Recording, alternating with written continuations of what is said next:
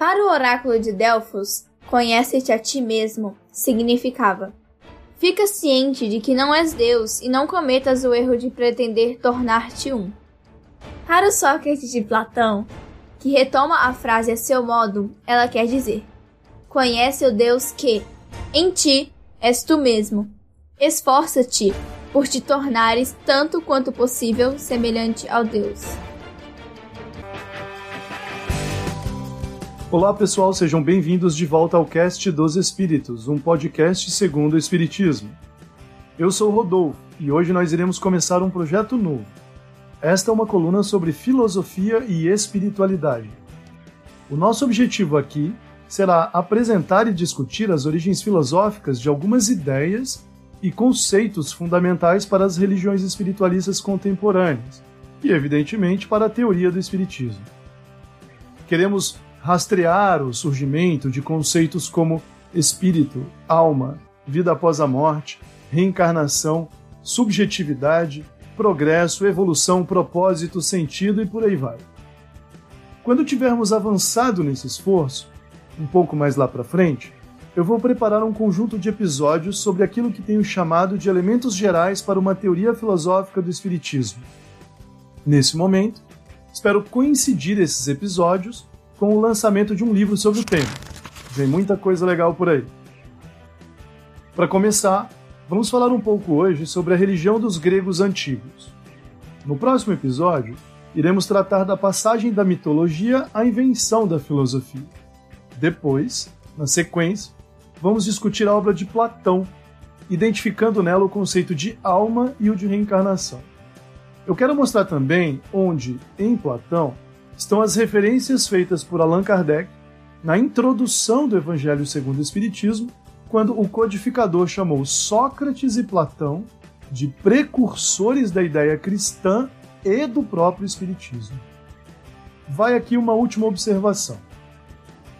Como nosso objetivo é compreender melhor os conceitos filosóficos que, desde a Grécia Antiga, deram origem ao que conhecemos hoje como Espiritismo, eu não tenho a pretensão de revisar a história da religiosidade de um modo geral, ok? Num primeiro momento, eu não devo abordar aqui, por exemplo, a religiosidade na África ou na Ásia, embora eu tenha a pretensão de trazer convidados que entendam bastante do assunto e que possam nos ajudar a entender melhor de que forma noções como reencarnação, por exemplo, saíram da África e da Ásia e chegaram na Europa. Afinal, pelo que sabemos, nesses continentes, a história desse tema é bem mais antiga do que na Grécia ou na própria Europa. Vem com a gente, acompanhe aí o episódio e, se gostar, não deixe de compartilhá-lo. Estamos disponíveis no Spotify, no Deezer, no iTunes e na plataforma de podcasts do Google. Pode deixar também os seus comentários ou dúvidas nas nossas redes sociais. Estamos lá no Instagram e no Twitter. Vou deixar lá no Instagram algumas referências que serviram de base para a pesquisa deste episódio, caso você tenha interesse em saber mais sobre o tema. Bom, mas agora vamos direto ao nosso assunto.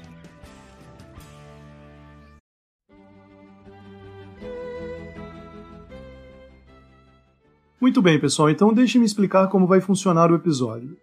Ele está dividido em quatro partes. Esta é a primeira, as ideias básicas do sistema de crenças da religião dos gregos antigos.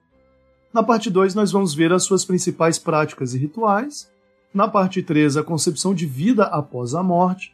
E na parte 4, vamos dar uma olhada nas crenças associadas à religião, também chamadas de misticismo grego, e alguns de seus conceitos fundamentais, como o de reencarnação. Nessa última parte, nós vamos conhecer um pouco mais sobre o pitagorismo, os mistérios de Eleusis e sobre o orfismo.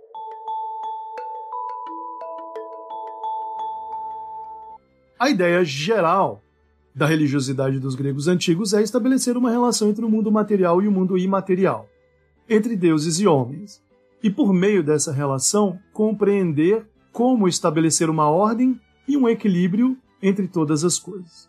Obedecer às vontades dos deuses é essencial para isso. Outro elemento importante é que o tempo não tem fim, como nós nos acostumamos no cristianismo, onde o tempo deveria terminar numa espécie de juízo final. Os conceitos fundamentais da religiosidade grega incluem dois pares que eu gostaria de ressaltar, dois pares conceituais.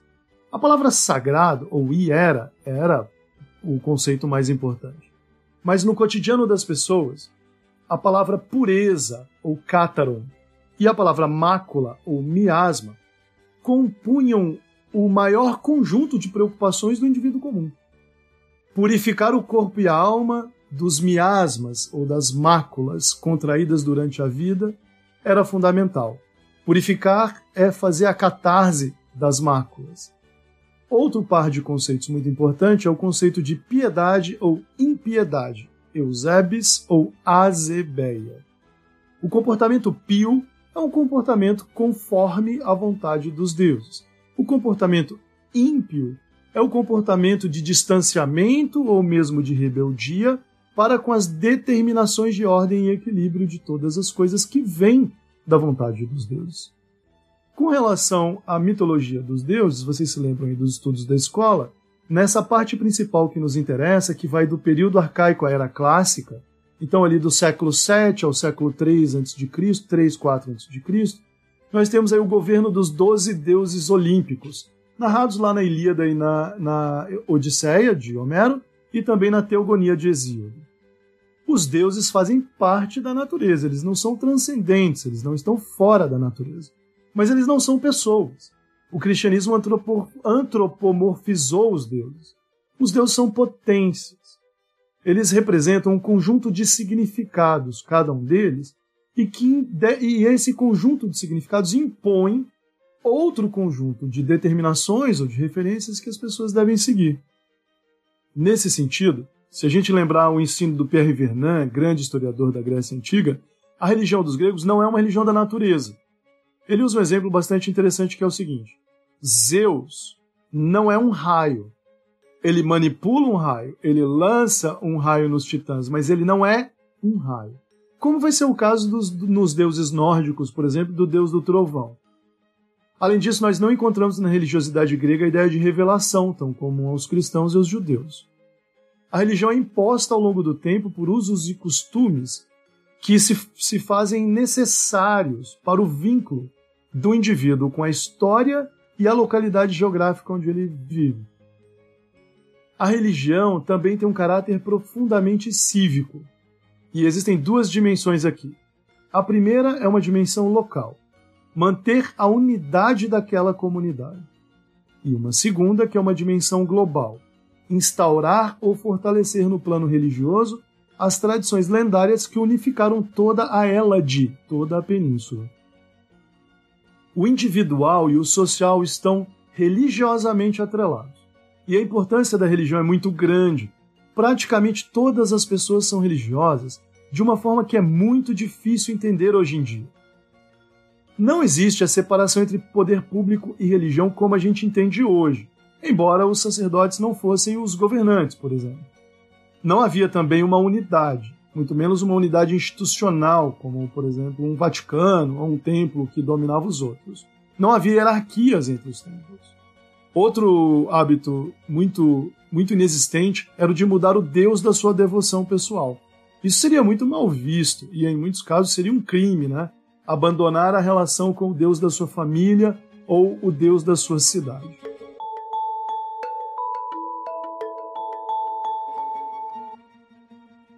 Então, como funcionavam os aspectos práticos? Os elementos mais importantes são os templos, os santuários e os oráculos, mas por toda parte você podia encontrar um vidente responsável pela prática da divinação, que é um conceito um pouco mais amplo do que a mera adivinhação. Os videntes eram intérpretes dos sinais enviados pelos deuses. Esses sinais podiam ser enxergados em elementos da natureza, por exemplo, no voo das aves, ou nas entranhas de um animal. Diante de questionamentos, os videntes respondiam apenas sim ou não, predizendo um bom ou mau presságio para aqueles que procuravam por suas consultas. Já os oráculos eram os verdadeiros canais de comunicação entre os deuses e o mundo material. As suas profecias eram conhecidas como a vontade efetiva dos deuses. Os oráculos ficavam nos templos. Geralmente era uma mulher. Ela era a maior autoridade religiosa. Os oráculos mais importantes eram visitados por estrangeiros e viajantes.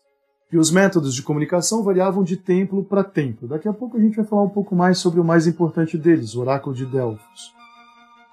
Uma prática muito comum também da religiosidade grega eram sacrifícios de animais. Aves, cabras e ovelhas eram os animais mais comuns. O mais valioso era o touro. O sangue do animal era colocado no altar purificado e os restos podiam ser queimados ou até comidos. Outros rituais incluíam libações, que eram as bebidas justificadas como oferta a uma divindade. Além disso, havia muitas oferendas e rituais de purificação. E eram muito comuns também. Usava-se muita água, fogo e música. Havia também festivais e jogos.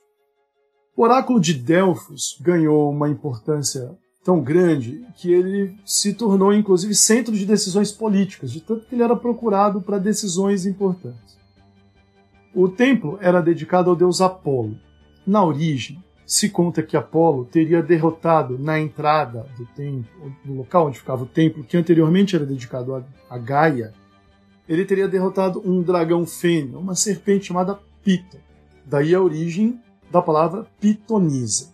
Ele teria enterrado o corpo da serpente no subsolo do Monte Parnaso. Um pastor passando por ali depois teria aspirado um gás que saía de uma fenda da rocha. E aí passado a fazer profecias que davam certo. Com o tempo construíram ali um templo e a sacerdotisa ficava em cima de uma cadeira de três pés, uma trípode, e ela aspirava o gás entrando em transe. Existem enormes discussões na literatura científica sobre que gás seria esse, que efeitos ele produziria. O que importa é que a região se tornou muito importante, centro da própria vida religiosa da Grécia Antiga e talvez de todo o mundo antigo ali em volta. Se a gente subisse o monte, a gente percorreria uma espécie de via sacra, havia várias unidades com várias sacerdotisas ali. Essas mulheres elas eram muito importantes para a comunidade. No começo eram de famílias ricas e o status social delas era elevadíssimo. Elas percorriam, viviam na cidade e andavam com uma coroa de ouro, imitando folhas de louro. Depois, essas mulheres passaram a ser mulheres mais idosas. O transe funcionava assim: elas falavam ou faziam gestos que eram interpretados pelos sacerdotes em redor. Esses sacerdotes analisavam a fala e os gestos e produziam ali uma escrita que era entregue para a pessoa que tinha ido consultar. Esses oráculos estavam espalhados por toda a região. É, embora Delfos tenha sido mais famoso, o oráculo de Palas Atena em Atenas, o da Escola de Mistérios de Eleusis, dedicado a Deméter, e Perséfone também era muito importante. O templo de Dionísio de Cádimos, em Tebas, o oráculo de Zeus, em Olímpia, e o de Dodona, também dedicado a Zeus, eram os mais importantes de toda a região. Foi no Principado de Juliano, sobrinho de Constantino, que ocorreu o denominado Último Oráculo. Ao tentar revitalizar a crença nos deuses antigos em Roma, em 361 d.C., ele reabriu o oráculo de Delfos. E enviou um de seus amigos à cidade de Delfos, e obteve, então, a seguinte mensagem da Pitonisa. Diz ao soberano que a cidade adornada pela arte está destruída. Febo não possui mais um teto, nem um loureiro profético. Emudeceu-se a fonte sussurrante. Calou-se a água murmurante. Bom, e no caso da vida após a morte, como a religião praticada via a vida após a morte? Aqui a gente tem que separar duas coisas. Nós estamos falando até agora da religião cívica, desse conjunto geral de práticas religiosas que unificou a Grécia. Daqui a pouco nós vamos falar um pouco sobre o misticismo grego. É importante perceber uma coisa aqui. A falta de recompensas ou de punições na vida após a morte, de fato, a falta mesmo da expectativa de consciência de uma vida significativa após a morte é uma das características distintivas da religião grega praticada. Os benefícios típicos de observância da vida religiosa não incluíam vantagens após a morte. Nós temos aqui, por exemplo, a busca pela fertilidade do rebanho e da família, a busca de prosperidade econômica, de uma boa saúde, de segurança na guerra e no mar, mas não de expectativa de recompensas após a morte.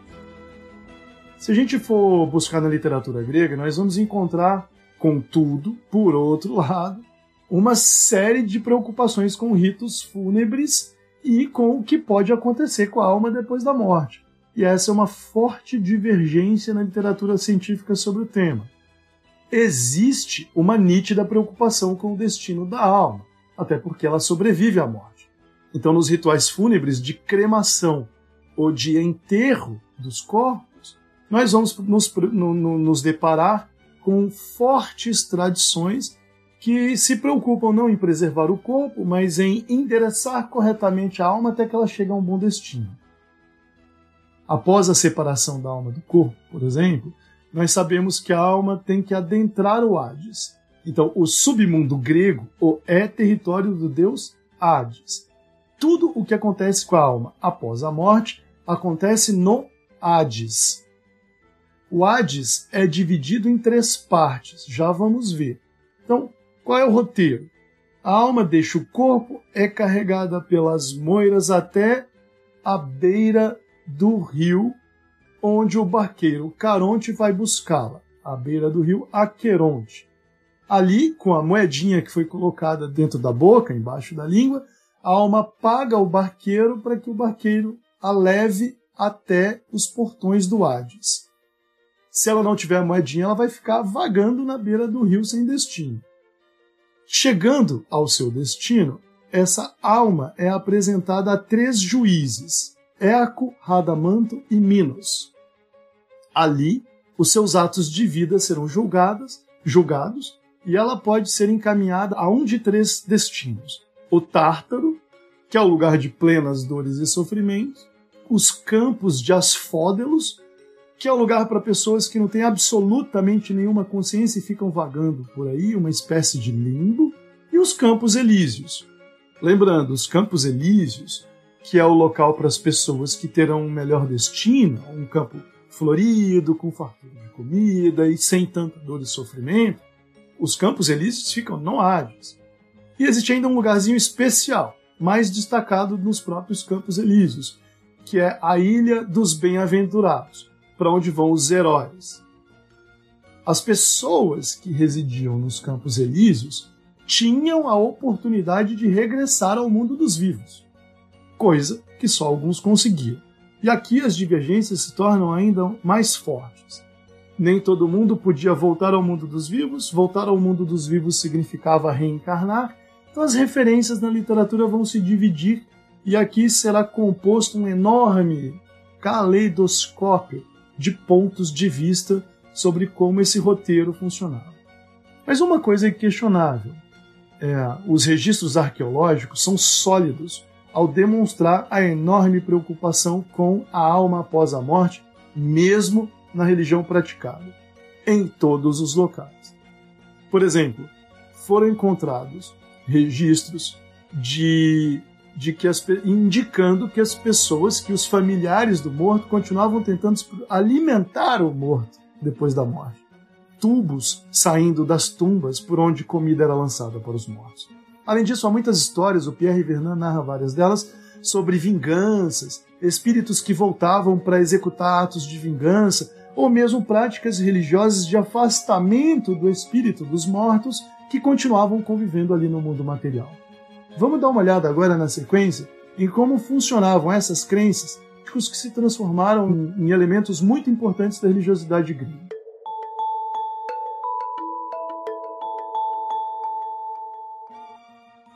Bom, como a gente viu aí, a religiosidade dos gregos antigos era recheada de preocupações com a vida após a morte. Mas em nenhum caso essas preocupações eram tão evidentes e expostas para a cultura de modo geral, como nas escolas de mistérios, como os mistérios de Eleusis, o pitagorismo e no orfismo. Os mistérios de Eleusis eram ritos de iniciação ao culto das deusas Deméter e Perséfone, deusas da agricultura, e se celebravam numa cidadezinha próxima a Atenas, Eleusis. Os ritos e as crenças eram guardados em segredos e só eram transmitidos a novos iniciados. Muitos desses mistérios não foram totalmente desvendados ainda. Lá no templo, os pesquisadores e os arqueólogos encontram de tempos em tempos novas esculturas e pinturas que representam alguns desses ritos. O que nós sabemos é que os mistérios celebravam o regresso de Perséfones, que tinha sido raptada por Hades, o que significava também o regresso das plantas e da vida à terra, são os ciclos das estações do ano. Sobretudo, a, que, a volta das estações que favorecem o período das plantações e das colheitas. As sementes que ela trazia significavam o renascimento de toda a vida vegetal na primavera. Os iniciados em Eleusis viam em Deméter a luz celeste, a mãe das almas e a inteligência divina, a própria mãe dos deuses cosmogônicos. E ali se reafirmava uma nova concepção da alma, sem romper com a imagem tradicional do Hades, no entanto, reafirmando preocupações com a sobrevivência da vida após a morte. Os indivíduos voltavam, os iniciados viviam nas cidades, voltavam para a vida civil, digamos assim, mas carregando consigo preocupações distintas, o que ajudou a propagar aí uma cultura de expectativas um pouco distintas com relação à vida após a morte. A falta de clareza, justamente como por ser uma escola de mistérios, impediu os mistérios de Eleus de atingirem o status filosófico que o pitagorismo atingiu. Lembrando, criada por Pitágoras, o pitagorismo nasceu numa comunidade com tradições orais, devota a Apolo Pítio, mas de uma vida muito disciplinada e austera. Os pitagóricos acreditavam que a alma estava enterrada no corpo, que o corpo agia como uma espécie de tumba em vida para a alma. Assim como os órficos, que a gente já vai ver, os pitagóricos acreditavam que a alma estava presa no corpo como uma espécie de punição por uma ofensa cometida numa vida anterior, e que essa alma podia ser purificada na vida atual. Dentre outros ritos e outras práticas, os pitagóricos eram vegetarianos, e se preocupavam demais com todo tipo de excesso que podia contaminar o corpo e a própria alma. Além de conduzir suas vidas de acordo com regras muito estritas, os pitagóricos também praticavam rituais para obter a pureza da alma. E aí nós chegamos, enfim, a essa terceira enorme e importante tradição chamada de Orfismo, dedicada ao poeta mítico Orfeu, que desceu Hades e voltou.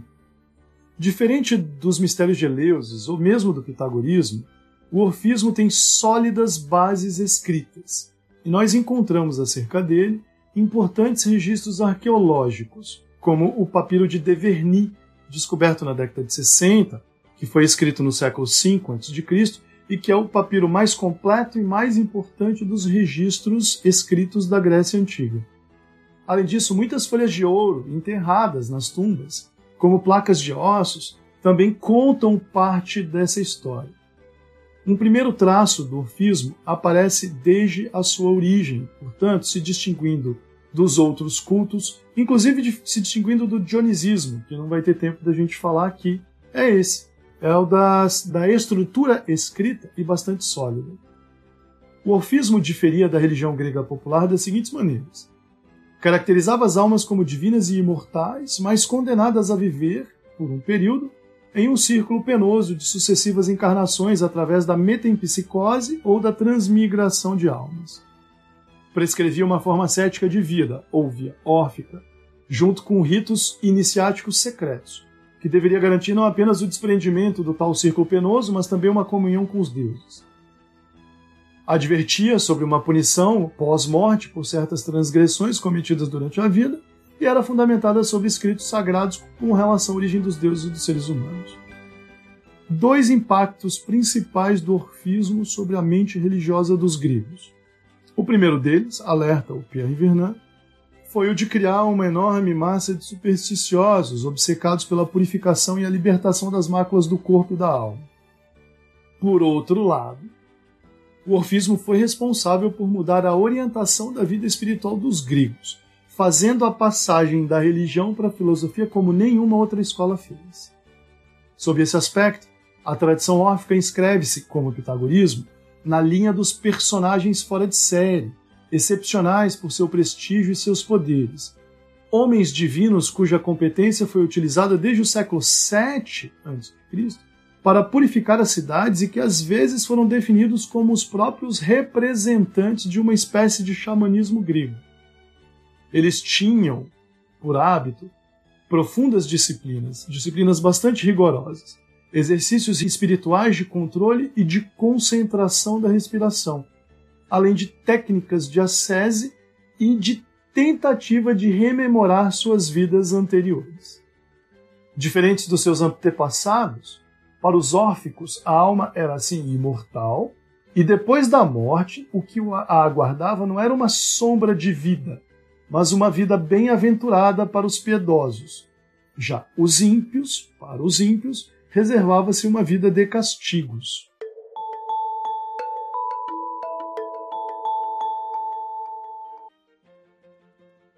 Aqui nessa parte eu sigo as indicações da Gabriela Gazinelli no livro Fragmentos Órficos, publicados pela editora da UFMG. Aliás, uma obra excelente cuja leitura eu recomendo para quem estiver interessado. Diz a Gabriela que os seres humanos tinham então uma dupla natureza. A natureza quitônica, titânica, o material, e celeste, dionisíaca, representando o dualismo corpo e alma. Para os órficos, além de uma crença estruturada na expectativa de um juízo após a morte, o que justificava, por exemplo, o ascetismo e o vegetarianismo em vida, eles também ensinavam a mente em psicose ou transmigração das almas. E aqui, um dos pontos mais polêmicos na literatura científica vai ser, muito bem, até que ponto a, a transmigração de almas tem a ver com a possibilidade de reencarnar no corpo de um animal ou não. Né? Mas esse é um outro tema mais para frente os seres humanos nasciam manchados por uma impureza. Lembram do conceito de miasma que eu falei lá no começo?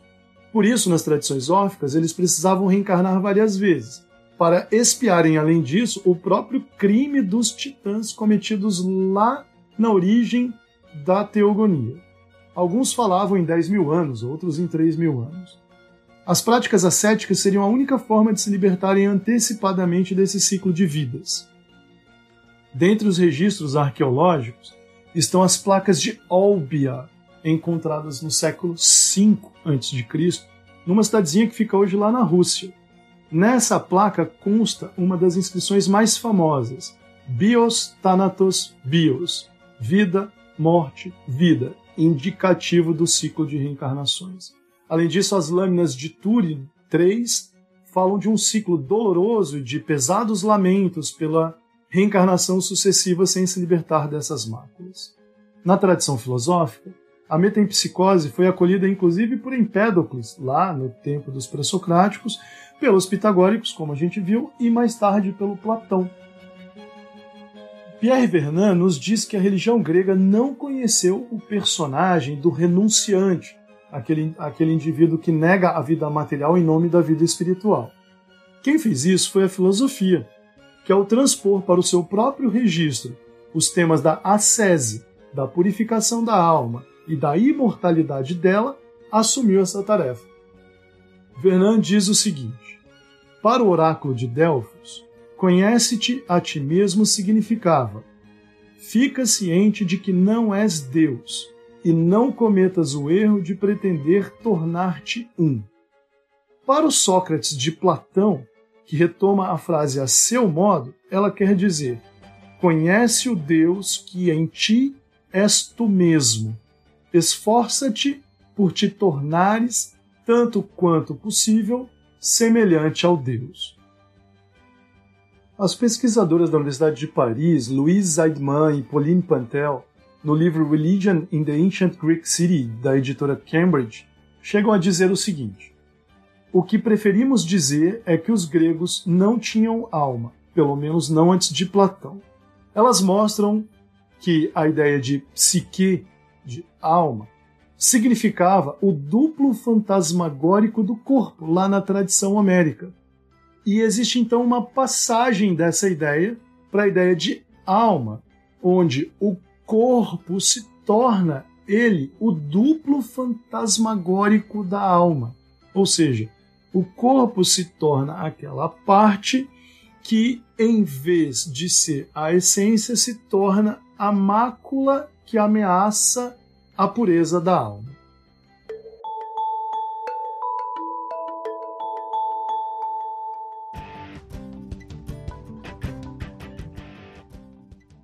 Quando a gente junta todos esses elementos, nós temos aqui a passagem do bastão para o texto filosófico de Platão, que a gente vai ver nos próximos episódios. Veremos então na sequência como se deu essa passagem da religião e da mitologia para o surgimento da filosofia, e como, especificamente, aparecem nos textos filosóficos gregos as primeiras noções de reencarnação.